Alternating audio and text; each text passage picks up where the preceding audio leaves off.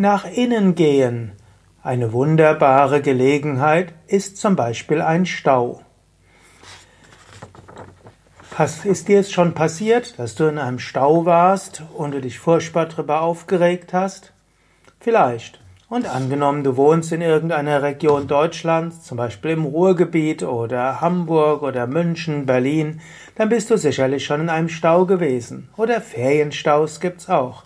Du kannst dich darüber aus, aufregen oder du kannst das als Gelegenheit für Vedanta sehen. Und wir sehen uns den Vorschlag an, den Shankaracharya uns macht. Je mehr sich Manas nach innen wendet, desto mehr löst sich Manas von den äußeren Eindrücken. Wer von diesen Eindrücken restlos befreit ist, verwirklicht unbehindert das Selbst. So sagt Shankara im 276. Vers. Wenn du also in einem Stau bist, freue dich darüber. Nimm das als kleine Gelegenheit, den Geist nach innen zu wenden. Wenn du großes Glück hast, dann voll Stau. Du stehst dort einfach. Bleibe einen Moment sitzen, wende deinen Geist nach innen, löse dich von allen äußeren Eindrücken und erfahre die Freude des Selbst. Es muss ja nicht gleich die volle Selbstverwirklichung sein, aber schon ein wenig verweilen im Selbst. Jetzt aber, was machst du, wenn das jetzt kein ja, Vollstau ist, so ein leichter Stau?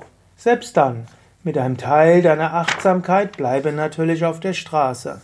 Mit einem anderen Teil der Achtsamkeit geh tief nach innen. Mit einem weiteren Teil der Achtsamkeit dehne deine Bewusstheit weit aus. Sei dir bewusst, so wie das Auto sich langsam bewegt in dieser Straße, so ähnlich bewegt sich dieser Körper in diesem Lebensweg. Du bist nicht das Auto, und du bist nicht der Körper. Du bewegst dich mit dem Körper in dem Auto, in diesem Universum. Und hinter dem ganzen Universum ist ein höchstes Bewusstsein. Tattvam Asi. Das bist du. Das kannst du dir auch selbst sagen. Du siehst die verschiedenen Menschen, gerade im Stau geht es ja relativ ruhig zu. Tattvamasi, du bist das Selbst aller Wesen. Tattvamasi, du bist die Seele hinter dem Universum. Tattvamasi, du bist das, was tief in dir ist.